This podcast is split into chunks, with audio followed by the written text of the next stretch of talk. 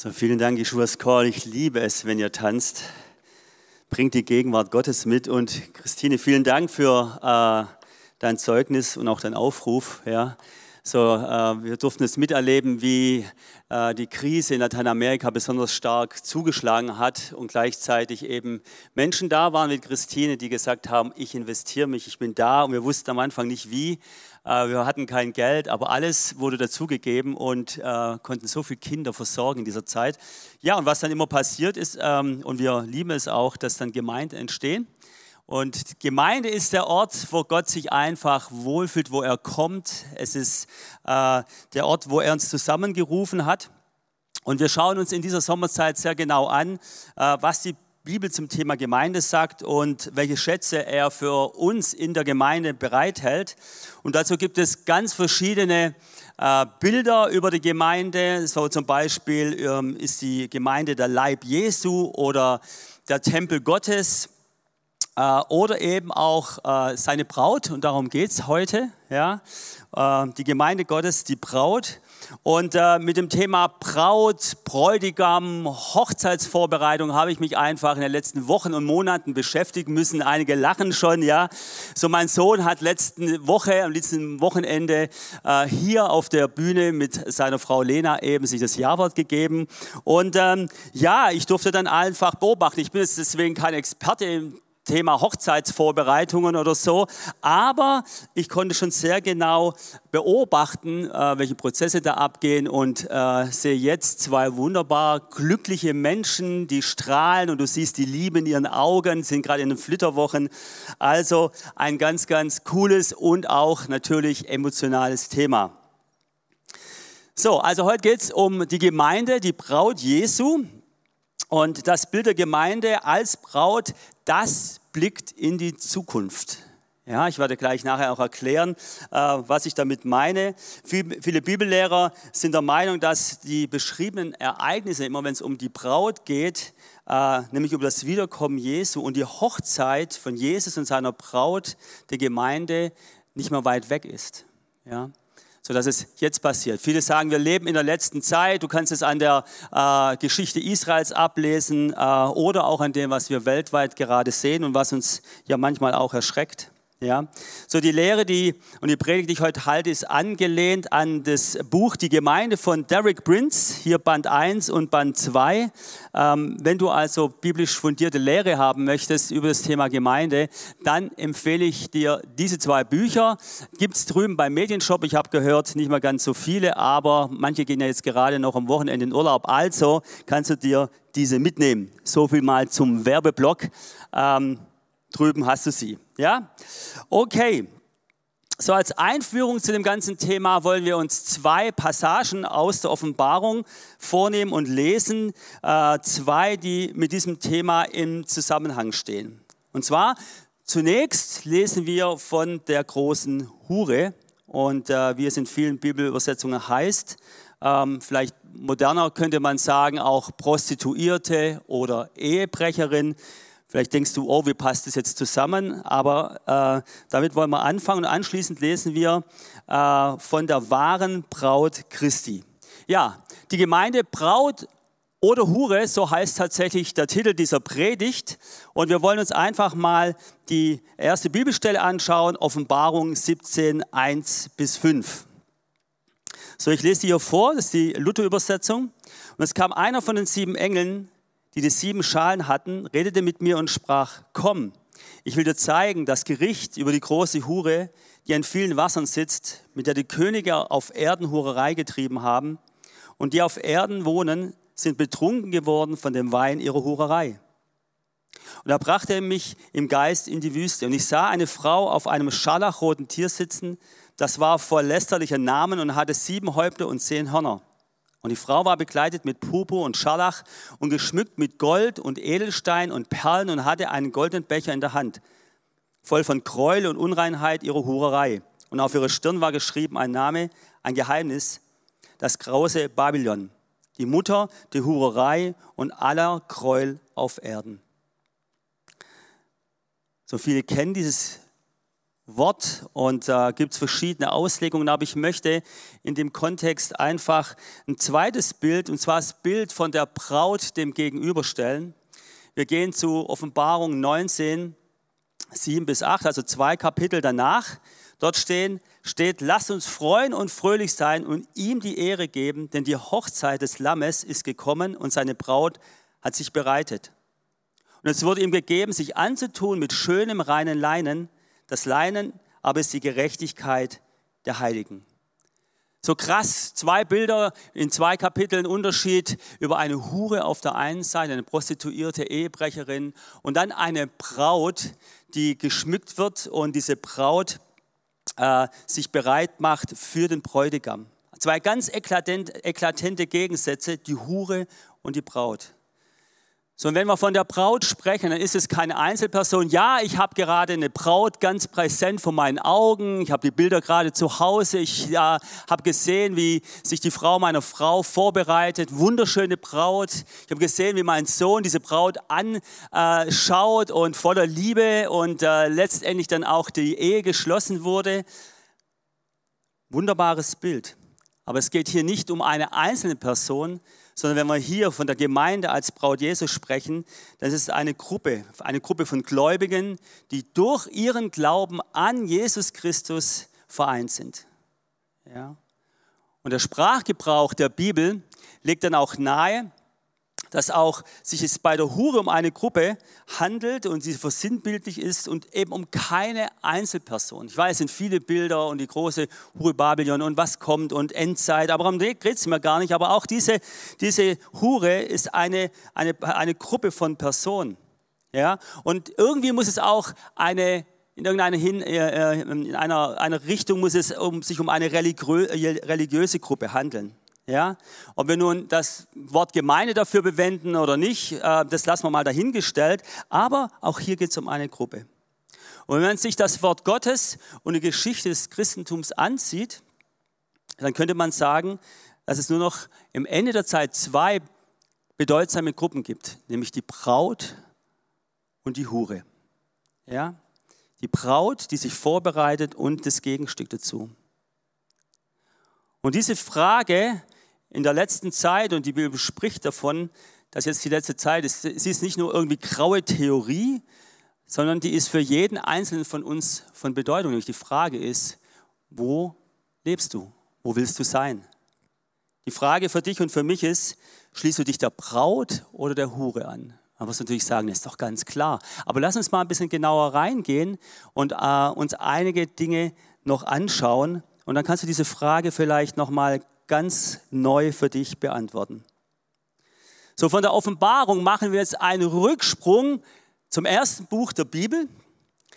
Und zwar erste, äh, das erste Buch Mose, Genesis. Und äh, das ist ganz interessant, es besteht nämlich ein unheimlich äh, interessanter Zusammenhang zwischen diesen zwei Büchern. Vielen, was du im ersten Mose liest, was dort dargestellt hat, beginnt eben dort, aber wird in der Offenbarung abgeschlossen. So, die grundlegenden Dinge, grundlegend geistige Prinzipien sind ganz am Anfang der Bibel gelegt und finden ihre Erfüllung in der Offenbarung am Ende der Bibel. Und häufig ist diese erste biblische Erwähnung ebenso ganz richtungsweisend und gibt uns dann den, die Ausrichtung für das, was kommen wird. So, und auch da steht, dass es zwei Arten von Religion gibt. Und jetzt kannst du sagen, Religion mit Religion will ich nichts zu tun haben. Manche, für manche ist Religion ein positiver Begriff, für manche sagen, manche sagen, ich will bloß nicht religiös sein. Äh, nehmen wir mal Religion oder auch zwei Arten von Glauben, zwei Arten, wie du deinen Glauben lebst. Und zwar sprechen wir hier, und die Geschichte schauen wir uns gleich an, von der Religion Kains oder von der Religion Abels. Also schauen wir mal nach, 1. Mose 4, 3 bis 8, dass wir das Ganze ein bisschen beleuchten. Kain und Abel, zwei Arten von Religion. Ich lese mal vor aus 1. 4, 1. Mose 4, 3 bis 8. Und wenn du eine Bibel dabei hast, dann kannst du gerne mit aufschlagen oder es wird hier angebeamt. 1. Mose 4, 3 bis 8. Es begab sich aber nach etlicher Zeit, dass Kain dem Herrn Opfer brachte von den Früchten des Feldes. Und auch Abel brachte von den Erstlingen seiner Herde und von ihrem Fett.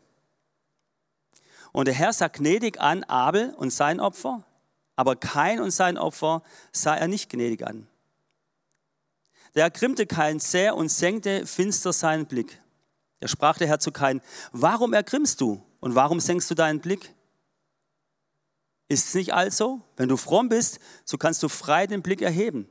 Bist du aber nicht fromm, so lauert die Sünde vor der Tür und nach dir hat sie Verlangen, du aber herrsche über sie.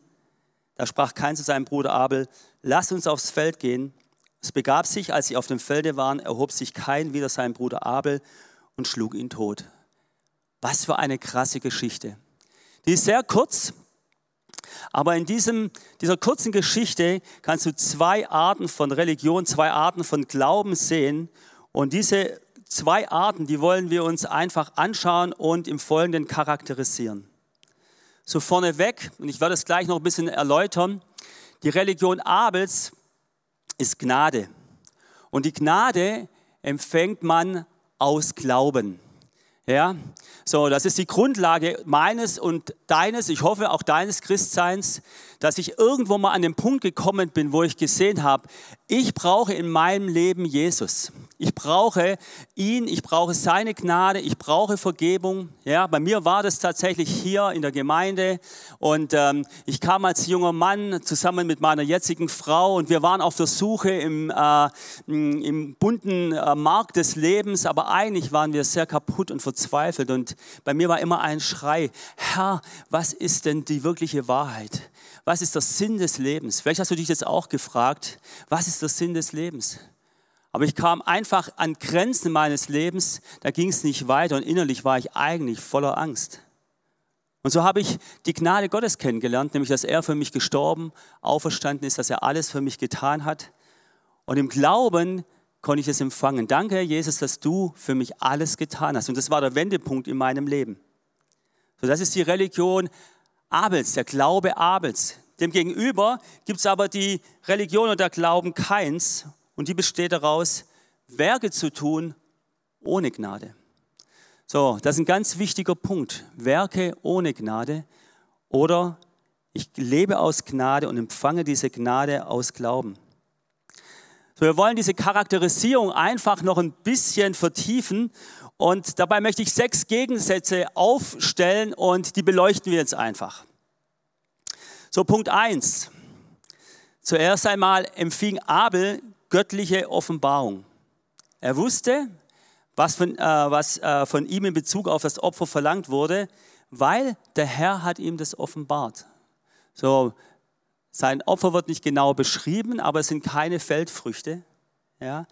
Und er hatte Offenbarung, was Gott von ihm, äh, was er von ihm möchte.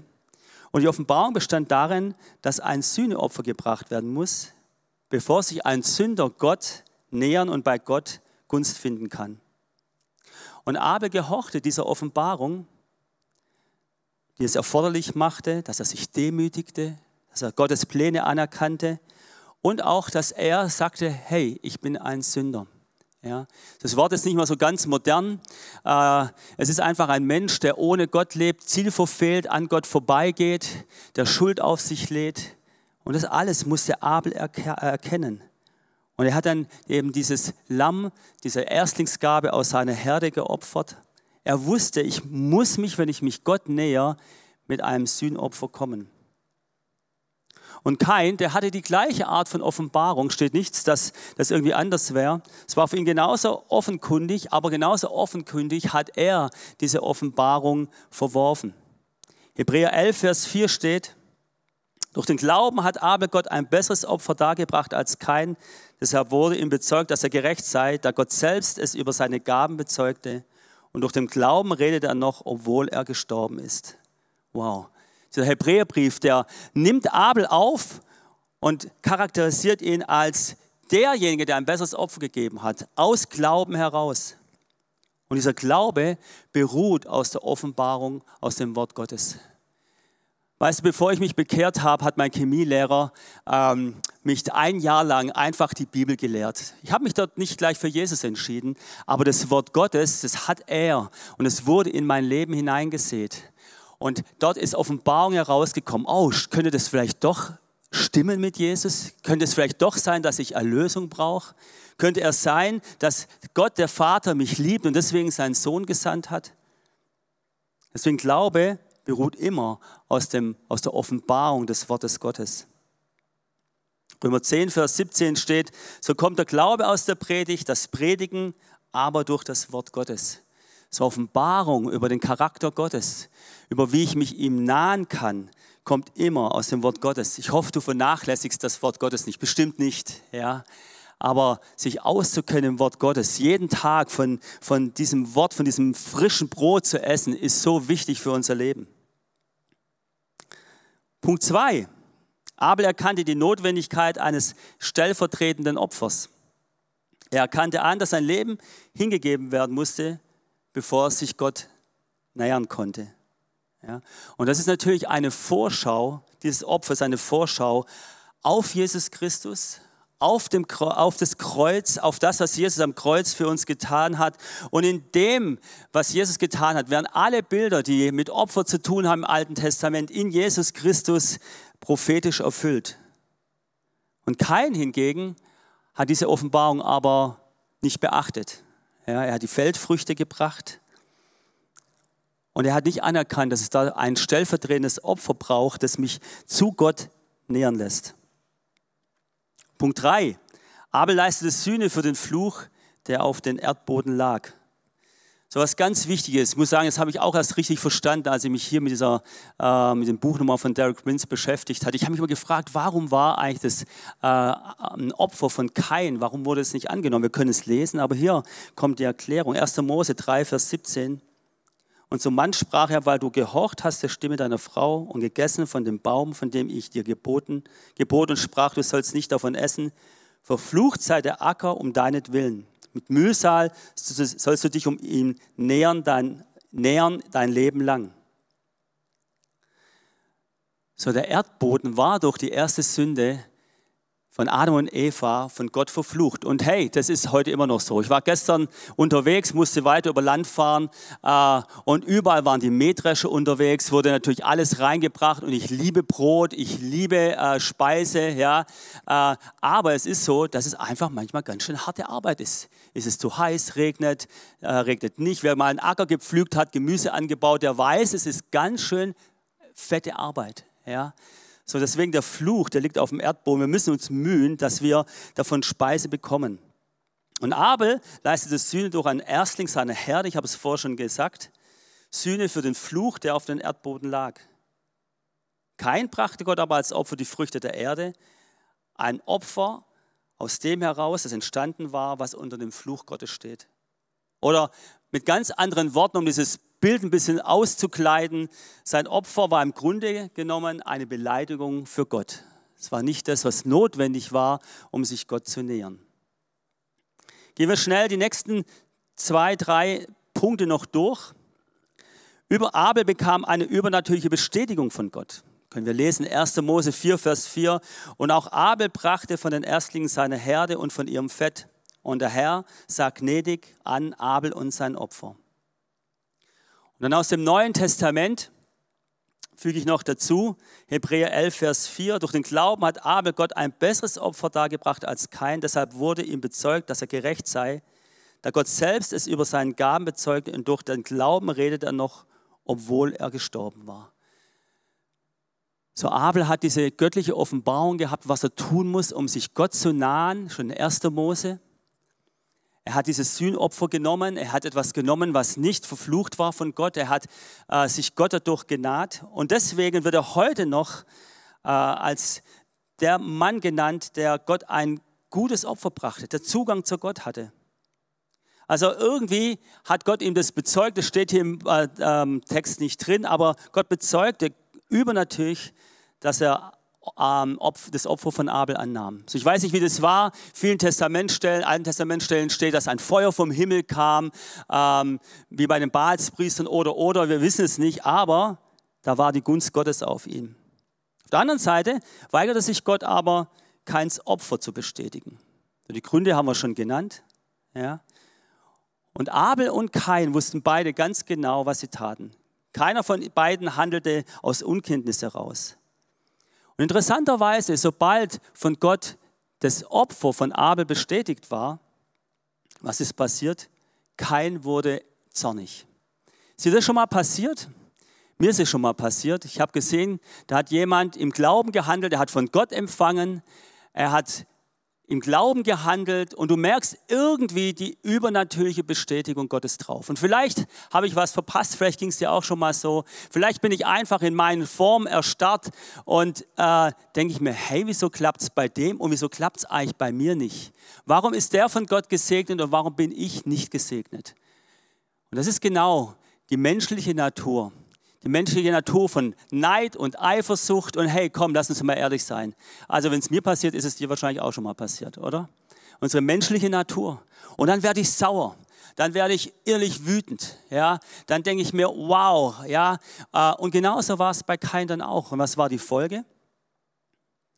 Kain ging mit ihm auf dem Feld, sagt Abel, komm, wir gehen mal raus. Und er wurde innerlich so sauer, dass er seinen Bruder umgebracht hat. Hey, und wenn wir ehrlich sind, das ist unsere menschliche Natur und deswegen brauchen wir Erlösung. Genauso ticken wir doch. Und da gibt es viele andere Dinge noch, aber Gott hat eine Lösung für uns in diesem Bereich. Ja.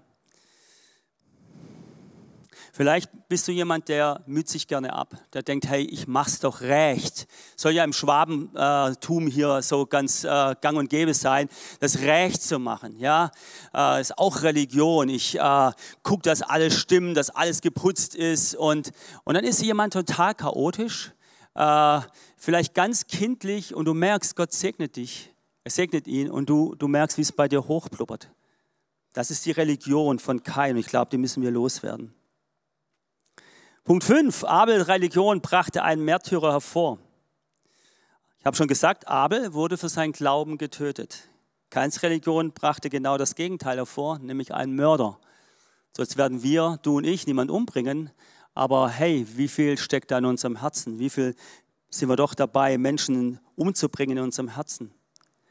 Der Kain hatte keine Gnade in seinem Herzen, weil er die Offenbarung verworfen hat. Verworfen dass er ein Sühneopfer braucht, verworfen, dass er damit aber Zugang zu Gott hat. Er nahm sich, das, er nahm sich äh, dieses, dieses, äh, diese Offenbarung nicht im Glauben an und dann kam eben aus dieser Bosheit diese Tat heraus.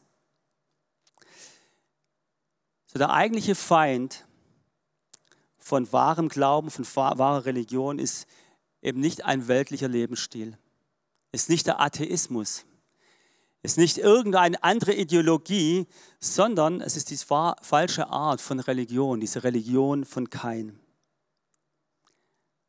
Und Punkt 6, und damit höre ich an dem Punkt auch schon auf, Abels Religion wird die Braut hervorbringen.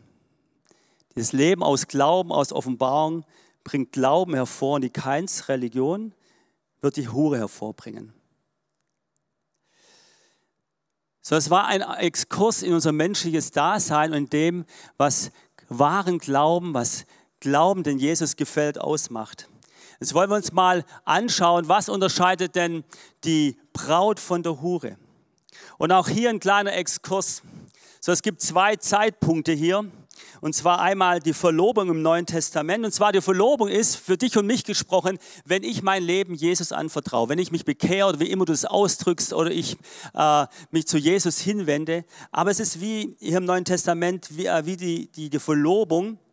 Und das ist nicht gleichbedeutend mit einer Eheschließung. Ich konnte das erleben. Ja, eine, ein Jahr lang waren sie verlobt und auch schon verliebt, meine zwei. Äh, und, aber die Hochzeit, die war dann einfach zu einem anderen Zeitpunkt. Und diese Hochzeit ist von entscheidender Bedeutung, weil es geht um unser jetziges und unser ewiges Schicksal und auch die Zwischenzeit zwischen Verlobung und bis Jesus wiederkommt. Bis ich zu ihm gehe oder bis er wiederkommt. Dies von entscheidender Bedeutung für mein Leben. Die Hochzeit, die Ehe, die liegt also noch in der Zukunft, eben wenn Jesus wiederkommt. Und schauen wir uns mal an, welche Gefahren den Gläubigen, dir und mir in der Zeit zwischen Verlobung und Hochzeit drohen. Dazu lese ich mal aus 2. Korinther 11, 3 bis 4. Ich fürchte aber, dass wir die Schlange, dass wie die Schlange Eva verführt mit ihrer List, so auch eure Gedanken abgewendet werden von der Einfalt und Lauterkeit gegenüber Christus. Wenn eine zu euch kommt und einen anderen Jesus predigt, den wir nicht gepredigt haben, oder ihr einen anderen Geist empfangt, den ihr nicht empfangt habt, oder ein anderes Evangelium, das ihr nicht angenommen habt, so ertragt ihr das Recht. Drei Punkte, was es unterscheidet, ob du in der Gemeinde lebst als Braut und auch persönlich oder in der Hure. So, es ist ein anderer Jesus. Also ein Jesus, der nicht der Jesus der Bibel ist. Ein Jesus, der menschlich und eben nicht göttlich ist. Der nicht der Sohn Gottes ist, der nicht Mensch geworden war, der für uns gestorben ist und all unsere Sünden auf sich genommen hat und wieder auferstanden ist. Es ist ein Jesus, der auf einer Ebene vielleicht mit Sokrates, Plato, Buddha oder anderen steht, aber nicht der Jesus, der in der Bibel beschrieben wird. Wenn wir diesem Jesus so nachfolgen, laufen wir Gefahr, einem, einen anderen Jesus zu ihm zu akzeptieren. Ein Jesus nur der Liebe, aber ohne Gericht, nur von Himmel, aber ohne Hölle. Und das ist ein falsches Bild von Jesus. Seine Liebe, sein Tod am Kreuz als stellvertretendes Opfer haben mich und dich vor Gericht, Verdammnis und Hölle erlöst. Das ist mein Jesus.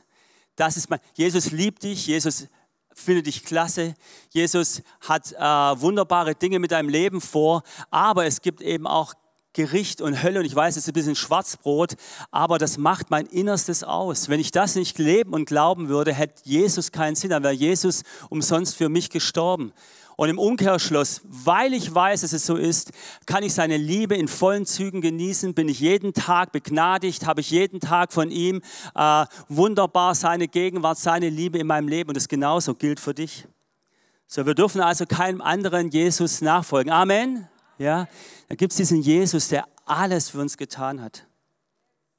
Was unterscheidet die Braut und die Hure noch? Es ist ein anderer Geist. Der Geist, der mit Jesus kommt, das ist der Heilige Geist. Aber da gibt es auch andere Geister, die in unserem Leben am Werk sind. Und wenn du ein bisschen mit Seelsorge unterwegs bist, dann weißt du ganz genau davon. Also warum ist denn Lebensbeichte eigentlich so wichtig? Als ich mich bekehrt habe und ich sehe hier einige, die haben gerade Glaubensgrundkurs gemacht, ja, das habe ich auch gemacht, da habe ich erstmal Jesus mein Leben gegeben. Aber dann wurde auch alles aufs Tablett gebracht. Dann, dann war klar, ich muss mein Leben reinigen, ich muss mein Leben auf das Fundament der Bibel stellen. Warum ist es so wichtig? Weil wir frei werden sollen von anderen Geistern. Das klingt immer so fast äh, sphärisch und irgendwie, ja, die Welt hat ja kein Problem, die okkultesten Sachen zu bringen, aber wenn wir Christen darüber sprechen, hey, da gibt es andere Geister, dann wird es irgendwie ganz komisch. Hey, bei mir war das gar nicht komisch. Sondern ich kam in die Gemeinde und ich war einfach knacke belastet. Ja, so mit verschiedensten Dingen. Zum Beispiel habe ich immer ein Amulett getragen. Warum? Weil ich gedacht habe, das schützt mich. Dahinter stand Angst. Aber das ist die Religion keins. Nämlich ich tue etwas, damit ich geschützt bin, statt zu vertrauen, dass Jesus alles für mich getan hat, dass sein Wort für mich gilt und ich musste dieses Amulett ablegen. Amen. Ja, hey, und damit ist auch plötzlich Angst äh, äh, verschwunden. Oder ganz abstruse Dinge. Ich habe immer gedacht, wenn eine schwarze Krähe vor mein Auto fliegt, sollte ich langsamer fahren. Vielleicht hätte ich mal generell langsamer fahren sollen, aber die schwarze Krähe, ja, die hat nichts damit zu tun gehabt. Aber ich musste diesen ganzen Schrott loswerden. Angstzustände. Manche Dinge, die mein Vater, weil er in äh, oft in lebensbedrohlichen Situationen war, an mich vererbt hat und ich hatte Angst und bin aufgewacht, schweißgebadet, Albträume. Ich falle, ich falle, ich falle. Und wir haben das zu Jesus gebracht und wir haben gebetet und ich habe seitdem nie wieder Albträume gehabt. Wenn du von Albträumen geplagt bist, es gibt eine Lösung für dein Leben. Amen. Ja. Aber was ganz, was gar nicht so dramatisch klingt, Stolz und Überheblichkeit. Ich bin aus einer Familie herausgeboren, äh, da gab es viele Probleme und aber ich konnte dann irgendwie smart sein. Und was macht so jemand? Entweder du gehst in einen Rückzug und denkst, ich bin nichts wert, oder du versuchst irgendwas aus deinem Leben zu machen. Und das habe ich gemacht. Smart, charmant, konnte lächeln, aber dahinter stand immer Stolz und Überheblichkeit. Und zwar aus der fehlenden Offenbarung, auch vom Wort Gottes. Ich dachte nämlich nicht und ich wusste nicht, dass ich geliebt bin. Ich dachte nicht, dass ein Vater im Himmel mich so liebt, wie ich bin. Der mich einfach liebt, weil ich liebenswert bin. Ich bin, weil ich bin und nicht, weil ich etwas leiste. Deswegen war Leistung die ganze Zeit in meinem Leben. Und dann kommt Stolz und Überheblich, ich kann es besser. Und dir geht es besser, vielleicht kennst du, dir geht es besser, wenn du es besser machst als andere und dir geht es schlechter, als wenn, du's, wenn du schlechter machst als andere. Aber Gottes Maßstab für dein Leben ist ganz anders. Er sagt einfach, ich liebe dich, Bianca, weil du Bianca bist. Ja, ich liebe dich, Petra, weil du Petra bist. Wow, voller Fehler. Äh, ja, nicht perfekt. Thomas ist nicht perfekt. Kim ist nicht perfekt. Kim, hast du Fehler? Ja, sie hat ja gesagt. Ja. Hey, wenn du das mal akzeptierst, das ist so befreiend. Wenn du mal an den Punkt kommst, dass du sagst, du bist nicht perfekt sein, das ist so befreiend. Yes, Amen. Komm, lass uns jetzt mal einen Applaus geben.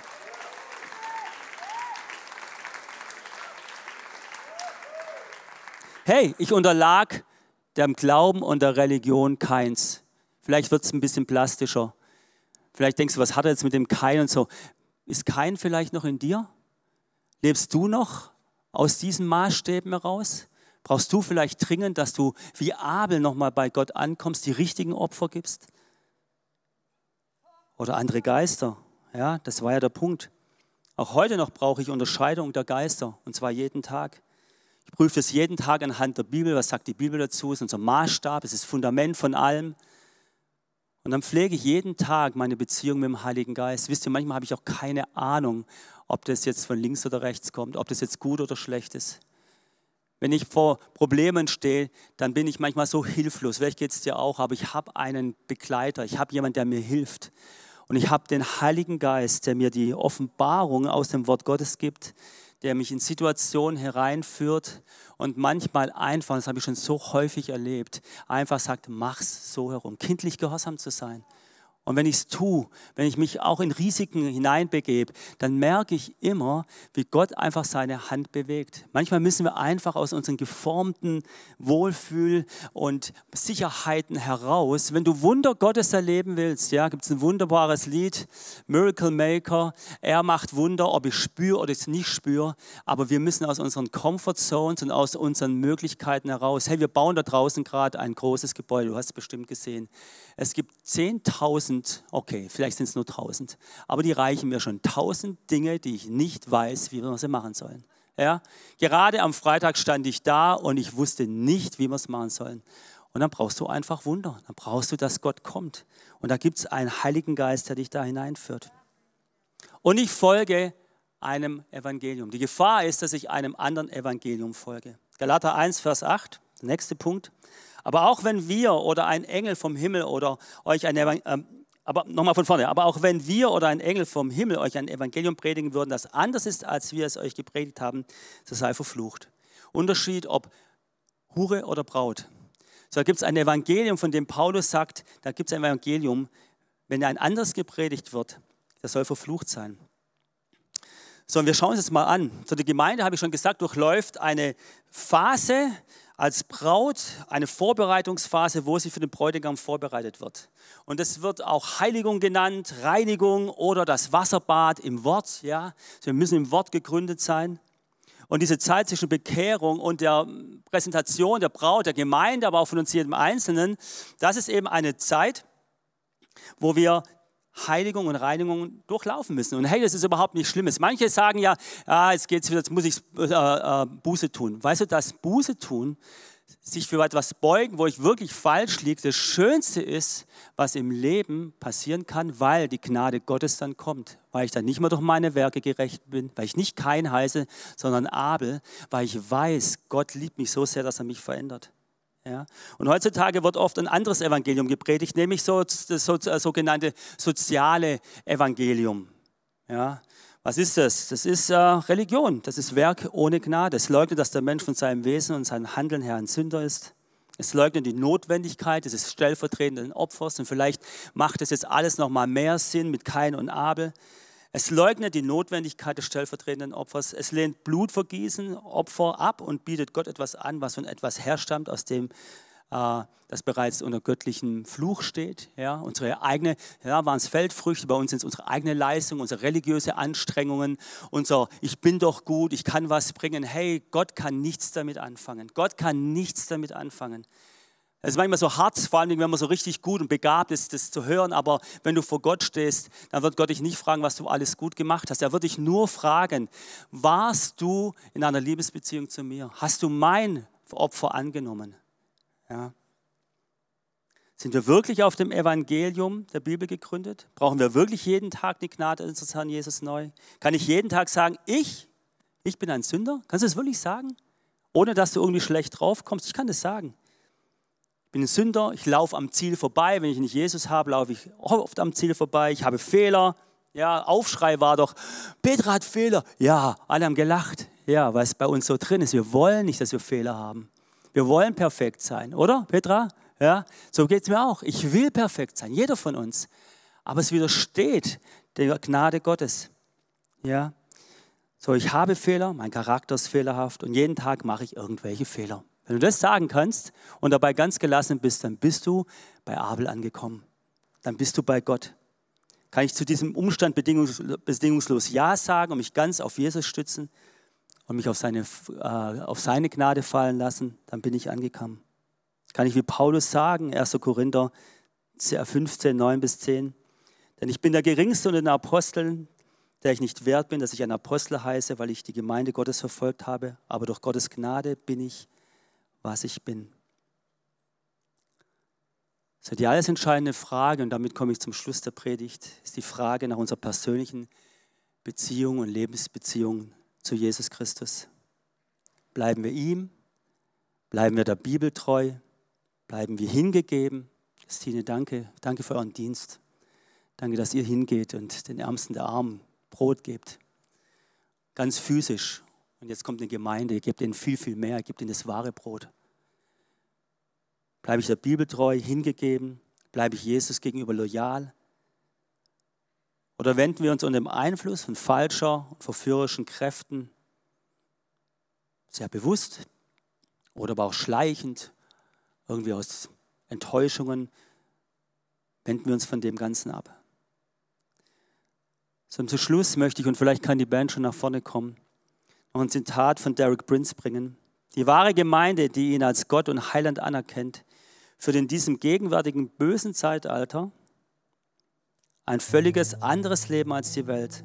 Sie ist abgesondert und erwartet nur eins, das Offenbarwerden des Bräutigams. Wenn du glaubst, dass Jesus wiederkommt, und ich hoffe, dass ich ihn wiedersehen werde, dass ich seine Wiederkunft sehe, oder wenn ich zum Herrn gehe, immer noch 10.000 Gründe, ja, ihm zu danken. Aber wenn ich das glaube, dann lebe ich mein Leben anders. Das macht den Unterschied. Dann ist jeder Tag kostbar. Sind meine Entscheidungen, jede einzelne, haben Ewigkeitswert, sind kostbar. Und ich darf mich auf ihn werfen. Die alles entscheidende Frage ist die Frage nach unserer persönlichen Beziehung zu Jesus. Und vielleicht können wir so einfach mal zusammen aufstehen und ihn nochmal anbeten und dann wollen wir zusammen beten.